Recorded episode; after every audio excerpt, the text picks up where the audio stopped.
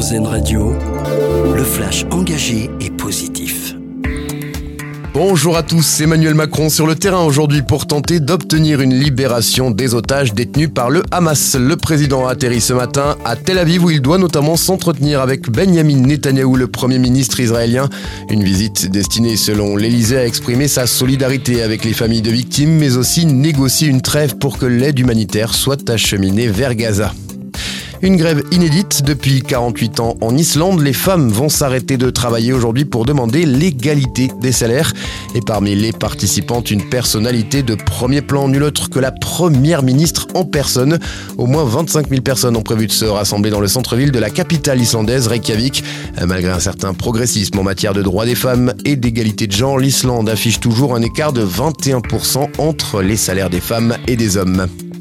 En France, bientôt une nouvelle loi pour lutter contre les logements insalubres. Le ministre du Logement, Patrice Vergrit, a annoncé hier un futur texte dans le but de réhabiliter les copropriétés dégradées et laisser à l'abandon un projet qui vise notamment à faciliter les expropriations de logements dégradés ainsi qu'à durcir les sanctions contre les marchands de sommeil.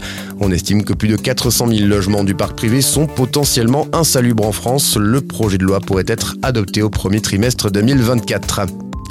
Dans l'actualité également, c'est une première, la plateforme Uber propose désormais des trajets en montgolfière jusqu'au 19 novembre. Il est en effet possible de réserver un vol pour visiter la région de Cappadoce en Turquie.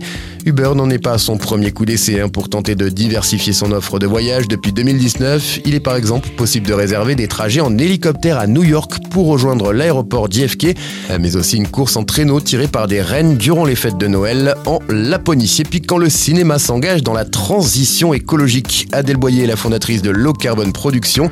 Elle travaille aussi comme formatrice chez EcoProd. Son objectif principal est d'aider les productions à minimiser leur impact environnemental. C'est notre dossier solution du jour à lire et écouter sur rzn.fr.